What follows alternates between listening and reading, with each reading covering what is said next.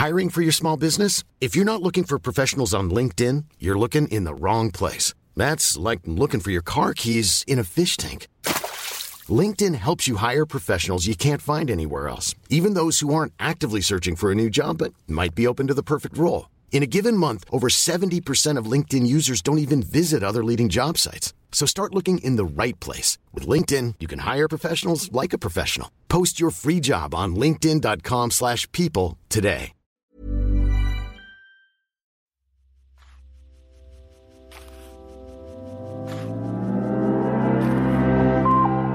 Abhören mit Mieze Katz, der Hörbuch-Podcast von Spooks.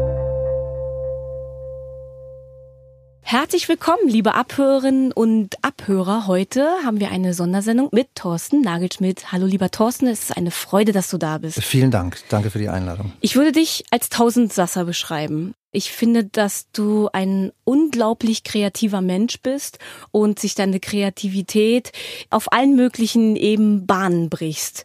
Viele kennen dich als Sänger von Muff Potter. Da warst du nicht nur Sänger, sondern hast auch die Texte geschrieben, ne? Die meisten, ja. Die meisten ja. Texte. Und heute lernen wir dich auch als Buchautoren kennen und auch als Sprecher. Also das ist insofern ein bisschen komplexer. Es gibt deine Bücher auf Deutsch, aber dir steht ein großer Schritt bevor.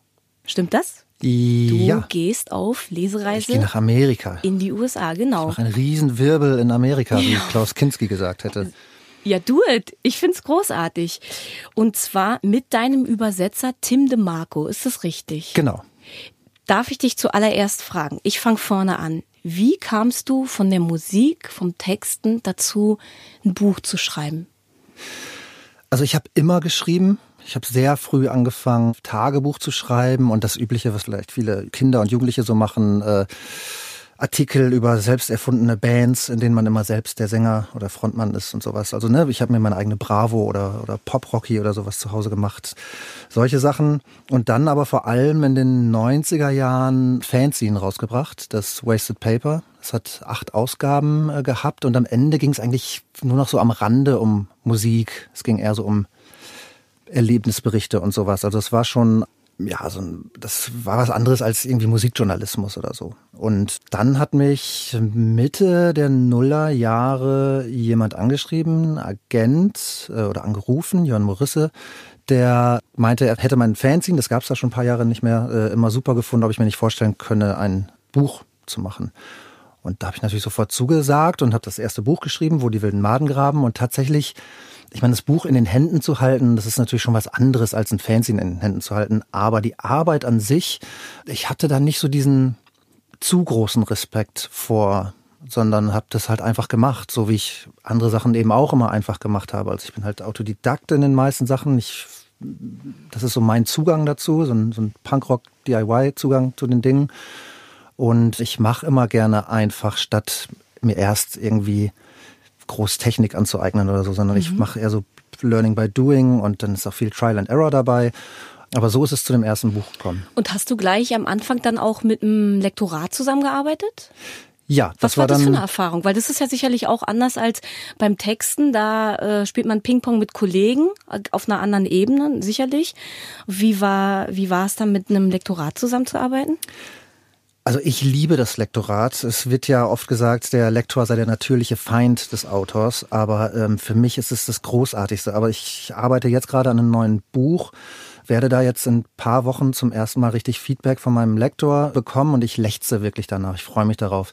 Das hat halt wahrscheinlich damit zu tun, dass man, wenn man so lange in einer Band gespielt hat, äh, dann fehlt das natürlich. Ich meine, es ist toll, auch alleine zu arbeiten, aber ab irgendeinem gewissen Punkt will man Feedback. In der Band kriegst du halt immer Feedback. Selbst wenn du die Texte komplett alleine schreibst und alle Songs alleine schreibst, da sitzen aber ein paar Leute im Proberaum und der Schlagzeuger äh, reagiert irgendwie auf das, was du da anbringst. Und das ist beim Schreiben natürlich, äh, hat man das viel weniger. Und deswegen freue ich mich darauf. Ich kann es mir gut vorstellen, weil ein Liedtext ist eben ein Liedtext und beim Bücherschreiben schreibst du über weite Teile bist du mit dir und deinen Gedanken, ne? Und da ein Feedback zu bekommen, etwas, ja, an dem du dich reiben kannst oder auch was dir eventuell Zuspruch gibt, das kann ich mir gut vorstellen, wie wichtig das für dich ist, ja.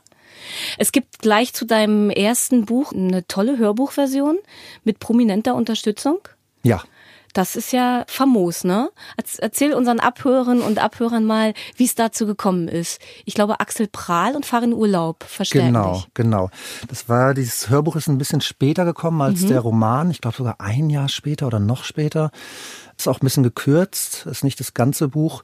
Ich habe das selbst produziert damals also ich habe mir einfach jemanden gesucht, wo ich das aufnehmen konnte und habe das dann fertig gemacht und habe es dann erst Verlagen angeboten, weil mein erster Roman ist ja ein kleinen äh, linken Verlag aus Mainz erschienen, dem Ventilverlag, toller Verlag, aber halt ein sehr kleiner.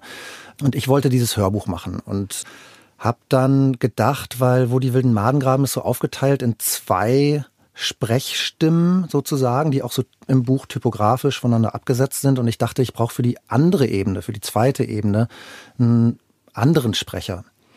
Und habe dann äh, Farin Urlaub und Axel Prahl angefragt, die ich beide äh, über Muff Potter kannte, weil wir mal mit den Ärzten auf Tour waren und weil Axel Prahl mal in einem Muff Potter Video mitgespielt hat. Und dann haben die mir beide zugesagt. Das war ein äh, Problem, ein Luxusproblem sozusagen, weil ich dachte, wer bin denn ich, äh, entweder Axel Prahl oder Farin Urlaub jetzt wieder abzusagen und habe dann sozusagen das neu organisiert, habe also diese Stellen zwischen drei Sprechern aufgeteilt. Ich mache jetzt ungefähr die Hälfte und äh, die anderen beiden teilen sich die andere Hälfte.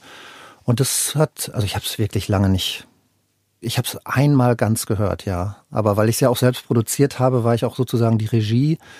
Und ich habe es mir jetzt nicht oft danach angehört und äh, auch genommen, lange nicht, ja. aber ich glaube, dass es gut funktioniert hat. Und du hast es im Grunde genommen so oft gehört wie niemand außer dir, ja? Ja, das ist ja auch ja manchmal schlimm. Und wolltest du ein Hörbuch machen, weil du einen speziellen Zugang zu Hörbüchern hast? Nee, ich habe eigentlich tatsächlich gar keinen großen Zugang zu Hörbüchern. Ich höre eigentlich gar keine Hörbücher, ganz, ganz selten mal in eins rein oder so. Dann auch meistens äh, Bücher, die ich schon gelesen habe, wo ich mich irgendwie interessiert, hm, wie wird das denn jetzt umgesetzt? Was mein Zugang dazu ist, ist, glaube ich, der performative Aspekt. Also ich sehe mich als Performer. So, äh, ich will, ich habe Musik gemacht, weil ich äh, nicht, weil ich irgendwie Studiomusiker sein möchte oder sowas, sondern ich möchte auf eine Bühne ähm, und ich möchte diese, ich möchte das darbieten sozusagen.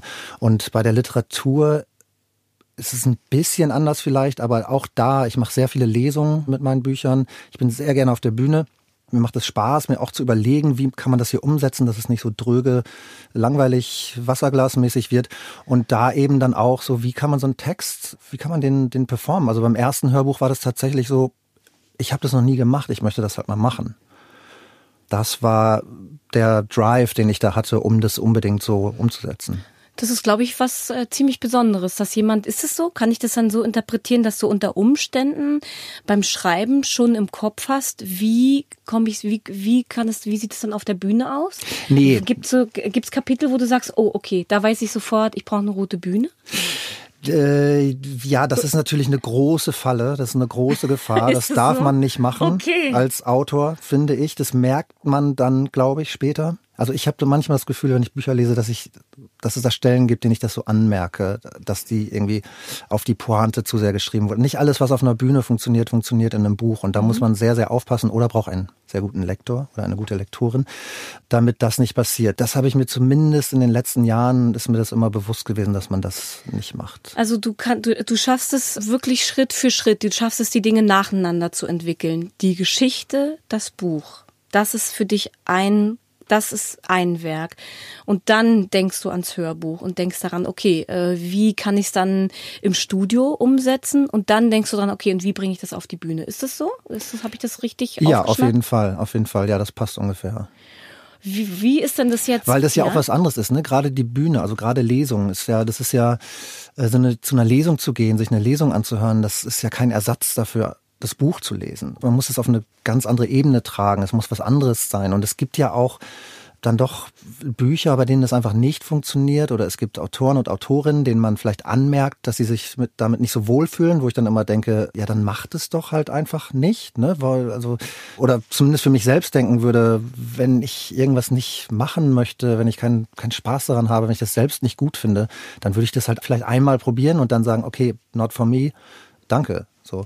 Aber man überlegt sich ja halt, okay, was kann ich damit jetzt von hier aus machen? Was, wie, wie kann ich das irgendwo anders hintragen, um, um Leute sozusagen auch zu, zu unterhalten?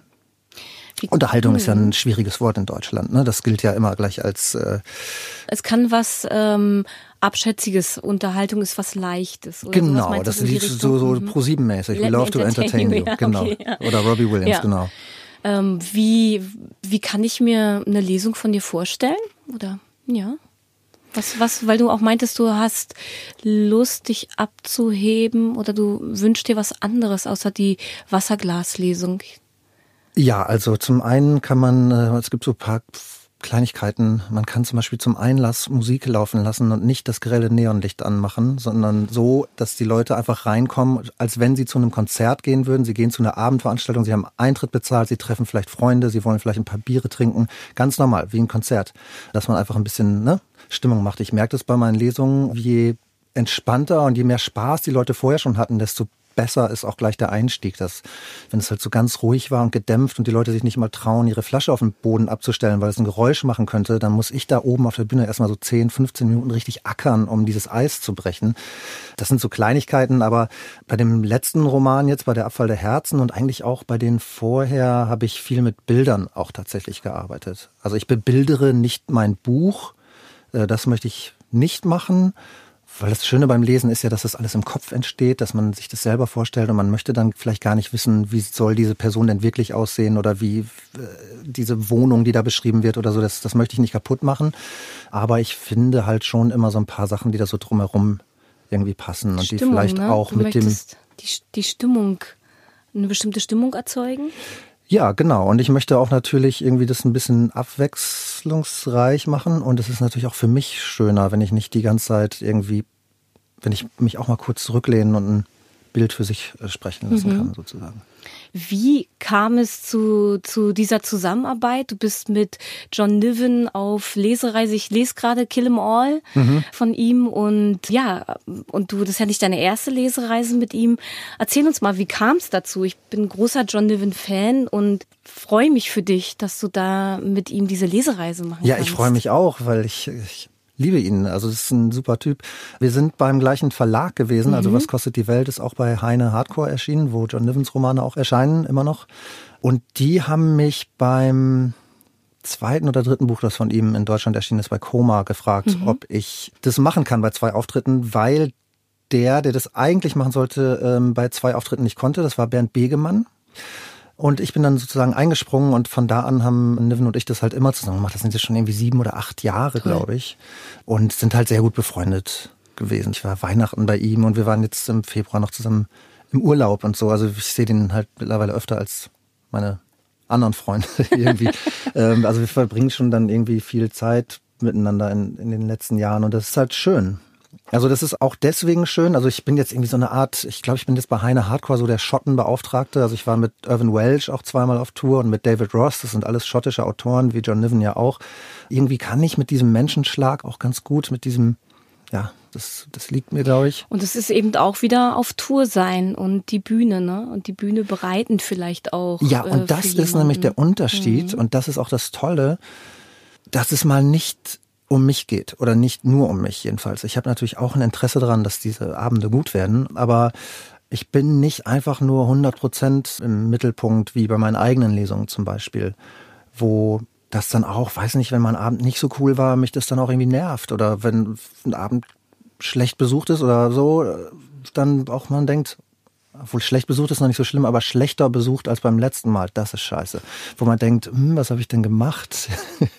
Warum liebt ihr mich nicht mehr? Ähm, ne, das ist alles so ein bisschen äh, abgefedert dann in, in so einem mhm. Moment und das ist auch toll. Also da kommt vielleicht auch wieder dieses Band-Ding ins Spiel, dass man sich, oder dass ich mir zumindest so als Autor oft natürlich einfach die Band dazu wünsche. Ich will den Schlagzeuger da haben, der mir erlaubt, auch mal einfach so mich so zurückzulehnen und ein bisschen auf seinem Beat zu surfen. Das äh, gibt's halt nicht, wenn ich alleine auf der Bühne sitze. Da, wenn ich da irgendwie ins Stocken gerate, fünf Sekunden, dann sind es irgendwie die längsten fünf Sekunden meines Lebens. So. Und das ist natürlich toll, wenn man da jemanden neben sich sitzen hat, den man mag und den man kennt und der irgendwie on point ist und mit dem es halt einfach funkt. Wenn du mit jemandem auf Lesereise bist, ähm, liest du dann immer dieselben Stellen aus den Geschichten? Ja, meistens schon, ja. Und wie, wie würdest du sagen, verändert sich über eine Lesereise? Also bei meinen eigenen nicht, da wechsle ich mhm. ab, ja. Aber genau, wenn du mit jemand, wenn du die Stimme für jemand anders bist, äh, wie würdest du sagen, verändert sich die deine Interpretation der Geschichte? Ähm, sie wird besser vor allem. Ich finde es immer ein bisschen ärgerlich, weil die Lesetouren mit John Niven fangen immer in Berlin an. Also Berlin ist immer der erste Termin, weil er halt nach Berlin fliegt und dann macht man da den ersten Termin und natürlich keine unwichtige Stadt auf so einer Tour. Da kommen viele Leute, da kommen viele Freunde und so. Also die sind jetzt auch nicht schlecht, unsere Auftritte in Berlin, glaube ich. Aber, Aber halt äh, genau, man ja. ist natürlich irgendwie da beim dritten, vierten ist man viel, viel mehr drin, beim zweiten wahrscheinlich sogar schon. Andererseits ist man vielleicht auch noch irgendwie spontaner, weil man noch nicht so, ne? Keine Ahnung. Das mhm. ist jetzt schon okay ich fand, würde ich äh, sagen. Ich fand, als ich mit äh, Kristen Rupenian unterwegs war und die Geschichten gelesen habe, immer dieselben Ausschnitte aus den Geschichten. Ich war manchmal überrascht. Ach, das ist ein Lacher. Mhm. Und dann wusste ich es aber dann in der nächsten Stadt und konnte schon anders lesen. Ich konnte ja. es anders benutzen, weil ich weiß, das wird jetzt ein Lacher. Ah ja, okay. Und es war schön. Dann Warst den, du gerade jetzt mit ihr auf Tour? Ja, oder? Hm. Ah, und ja. das ist schön, dann diesen roten Teppich auszurollen und anders zu atmen. Oder also das, äh, so ist es mir gegangen. Die Geschichten haben sich, deswegen muss ich auch gerade schmunzeln, auf jeden Fall absolut zum Besten verändert. Ja. Ich weiß nicht, wie das dann bei euch war. Bei uns ist es halt so, dass eigentlich das Lesen so, ich mal sagen, 50 Prozent des Abends ausmacht und es den restlichen Teil eigentlich so ums Reden geht. Und das ist eigentlich eher der Teil, der sich auch so richtig dynamisch dann noch entwickelt, ne? wo man einfach irgendwie manchmal von Höcksken auf Stöcksken kommt, wie wir Westfalen äh, sagen, und manchmal vielleicht eher ein bisschen näher am Text bleibt oder so. Also das hat dann so sehr viel mit Tagesform und so zu tun. Mhm. Und das finde ich halt auch, auch toll, dass es nicht so gescriptet ist. Also das mag ich auch nicht so gerne sehen selber als Fan, ja. wenn ich so das Gefühl habe, okay, ich könnte ich mir jetzt eigentlich auch bei YouTube angucken, dann ist es nicht das, weswegen ich auf eine Live-Veranstaltung gehe. Ich möchte zu einem Gedanken zurückkommen. Du hast vorhin gesagt, wenn du selber liest aus deinen Sachen, dann veränderst du die Stellen, die du vorliest und die Geschichten, ja? Liegt es daran, dass du auch während einer Tour oder wenn du in eine Stadt nochmal kommst? Das würde mich noch interessieren, was da die Motivation ist. Das ist eine gute ist. Frage, ja. Ich mache das auch während der Tour, einfach um das für mich selbst spontaner zu halten, mhm. damit ich nicht so zynisch werde und das nur noch runterrattere. Deswegen auch das mit den Fotos, weil ich auch da jeden Abend ein bisschen vielleicht lokale Sachen Hallo mhm. Saarbrücken, mhm. das habe ich übrigens das letzte Mal hier an der Wand gesehen, als ich in Saarbrücken war. Es, ne, so, dann wissen auch alle, okay, das wird ja morgen in Heidelberg nicht genauso erzählen. Da hat er vielleicht was mit Heidelberg oder so. Also so ist es immer ein bisschen spontaner und das kriegen die Leute auch mit und das ist für mich selbst auch besser. Aber ich habe tatsächlich auch so ein kleines rotes Moleskine-Büchlein, wo meine Setlisten drinstehen. Das habe ich auf der Bühne liegen. Und die Setlist, äh, also da steht halt drin, diese Lesestelle, Seite so und so und dann diese und dann hier Pause und dann das. Manchmal auch ein paar Notizen, was ich noch sagen möchte irgendwie. Äh, das Ding ist, ich gucke da nie rein, wenn ich auf der Bühne sitze. Es hilft mir einfach nur, das einmal aufgeschrieben zu haben. Und dann ist es aber sehr praktisch, wenn ich nochmal in einer Stadt bin. Und darauf wolltest du ja, glaube ich, hinaus. Nämlich in Leipzig war ich vielleicht noch auf der Buchmesse, und dann habe ich aber nochmal einen Auftritt. Dann kann ich gucken, okay, was habe ich denn letztes Mal gelesen und suche vielleicht eine andere Stelle, falls Leute wiederkommen, dass die. Ne, das ist ja der Unterschied auch zu, zu Bands, finde ich auch sehr interessant.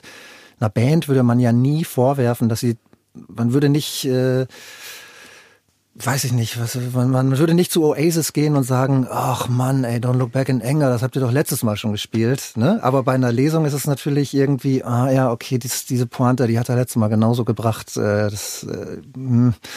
Wobei ich die Zerrissenheit kenne, wenn die Setlist gut ist, dann trage ja. ich so zwei Stimmen in mir. Die eine Stimme sagt, sie ist genial, wie sie ist. Die Dramaturgie stimmt, die Themen, für die du gerade brennst, kannst du genauso formulieren. Die andere Stimme sagt, ja, aber hast du jetzt schon gemacht, mach eine neue Setlist, ja. dann spring eben ins kalte Wasser, such was Neues. Man muss auch, ja. das ist auch Tagesform, oder? Mhm. Ich weiß nicht, ob das bei dir auch dann so ist, äh, aber das ist natürlich so, manchmal ist man auch stärker als an anderen Tagen und mhm. da kann man eher sich neue Sachen vornehmen. Dann gibt's aber auch so Tage, wo man sich das vielleicht eigentlich vorgenommen hat, was anders zu machen und dann aber irgendwie denkt so, ach, ich bin heute so schwach, ich bin heute so verwundbar, ich muss jetzt, ich weiß, dass es funktioniert und das kann mir, das kann mich retten jetzt, mhm, mich an diesen stimmt, Plot ja. hier zu halten und so.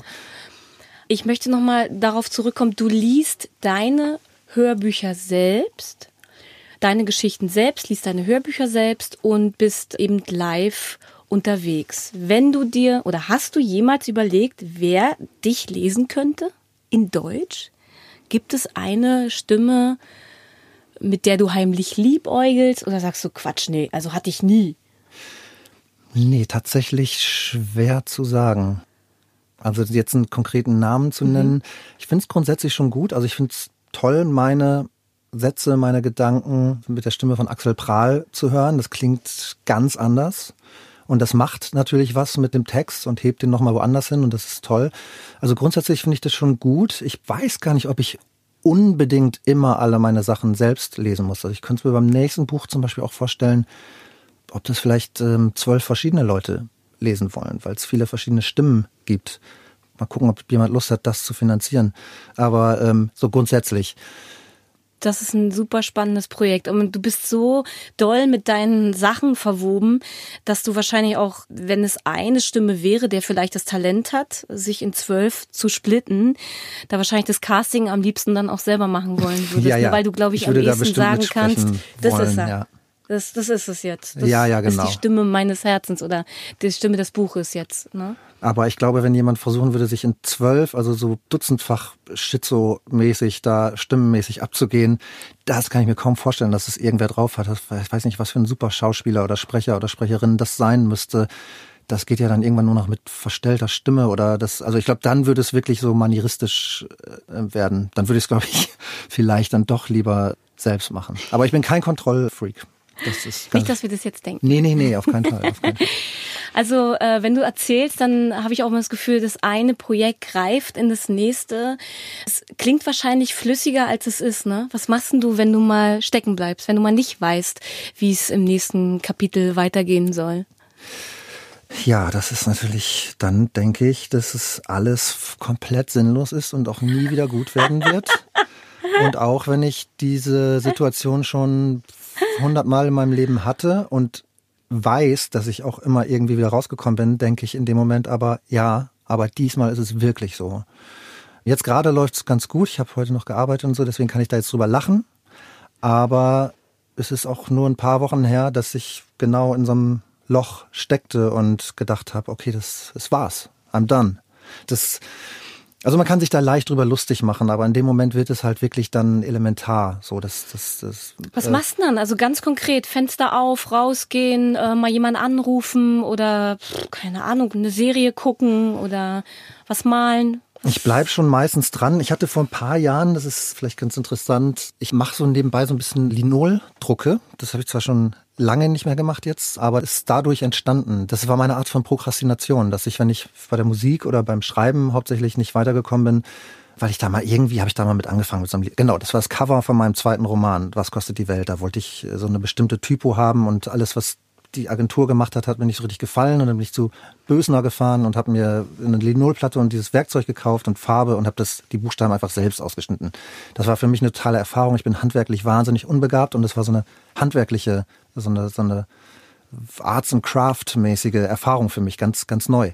Das fand ich dann irgendwie toll. Dann hatte ich dieses Zeug zu Hause und bin beim Schreiben nicht weitergekommen und habe äh, angefangen Porträts von meinen Freunden zu machen, wie sie Zigaretten rauchen. Einfach so fotorealistische Porträts. Und das hat total Spaß gemacht. Irgendwann habe ich auch Ausstellungen dann damit gehabt und jetzt verkaufe ich die auch oder so. Aber eigentlich war das nicht der Gedanke, ich möchte jetzt hier bildender Künstler werden oder ich äh, möchte Druckgrafiken unbedingt machen, sondern es war tatsächlich du Versager, du hast es schon wieder nicht hingekriegt und du darfst jetzt nicht ins Bett, bevor du nicht irgendwie noch kreativ was gemacht hast. Das hat wahrscheinlich ein bisschen was Manisches oder Zwanghaftes. Das weiß ich auch von mir selbst, aber ich bin froh, dass ich das dann wenigstens so umkanalisieren kann. Es ja. hat auch schon Phasen in meinem Leben gegeben, wo ich das einfach überhaupt nicht irgendwo hin kanalisieren konnte und das ist dann halt äh, nicht gut. Ja, das ist dann das große schwarze Loch in dir selbst, was alles auffrisst, ne? Lieber Thorsten, bitte lad uns ein. Wir wollen mehr von dir hören, wir wollen dich sehen, wir würden super gerne eine Live-Lesung besuchen. Was wäre denn das nächste Projekt, zu dem du unsere Abhörer und Abhörerinnen einladen würdest? Äh, ich habe dieses Jahr tatsächlich jetzt auch so in den USA wenn, wenn ihr gerade in den USA zuhört, dann guckt mal bei, auf, meiner, auf meiner Website oder Facebook oder Instagram, da stehen die Daten. Ansonsten habe ich dieses Jahr keine eigenen Lesungen mit meinen Romanen, aber ich mache auch noch eine Reihe in der, die hat angefangen in der Fahimi Bar hier in Berlin, die heißt Nagel mit Köpfen. Da bin ich Moderator und äh, Host sozusagen. Ähm, da lade ich mir Leute ein, also Autoren und Autorinnen, die ich gut finde und sitze mit denen auf der Bühne und spreche über deren Bücher und wir reden viel und die lesen ein bisschen und dann gibt's noch ein paar andere Programmpunkte, die ich mir so ausgedacht habe. Also es ist eigentlich ein ganz schöner Abend. Der findet dieses Jahr nicht in Berlin statt, weil ich selbst dieses Jahr so viel unterwegs bin, aber ich mache das auf ein paar Festivalbühnen in diesem Jahr. Zum Beispiel im Mai in Bielefeld zusammen mit Flo Heiler, meinem Freund, dem Besitzer des Ramones Museums, der gerade auch ein Buch über die Ramones geschrieben hat. Und dann im August nochmal auf dem Summer's Tale Festival, wo Simone Buchholz unter anderem dabei ist, eine tolle Krimi-Autorin aus, aus Hamburg. Und dann werde ich dieses Jahr hoffentlich meinen neuen Roman fertig machen und nächstes Jahr hoffentlich auch ein Hörbuch machen und ganz sicher einige Lesungen damit machen. Ja. Ihr Lieben, ihr habt's gehört. Und wenn ihr nochmal genau nachschauen wollt, geht einfach auf Thorsten Nagelschmidts Seite und schaut selber nach den nächsten Dates, macht Achso, euch schlau. Potter-Konzerte gibt's auch noch. Hab ich fast, fast vergessen. Habt ihr es gehört? Die kommen auch es noch. gibt L- Lesungen, es gibt einen Abend, es gibt Muff Potter Konzerte. Ich freue mich, dass es laut um dich bleibt und wir danken dir ganz recht herzlich für diesen Besuch bei uns. Alles Liebe, viel Rückenwind und dann sehen wir uns zur VÖ deines nächsten Hörbuchs einfach wieder. Dankeschön. Bis dann. Bis dann. Das war Abhören mit Mieze Katz. Der Hörbuch-Podcast von Spooks.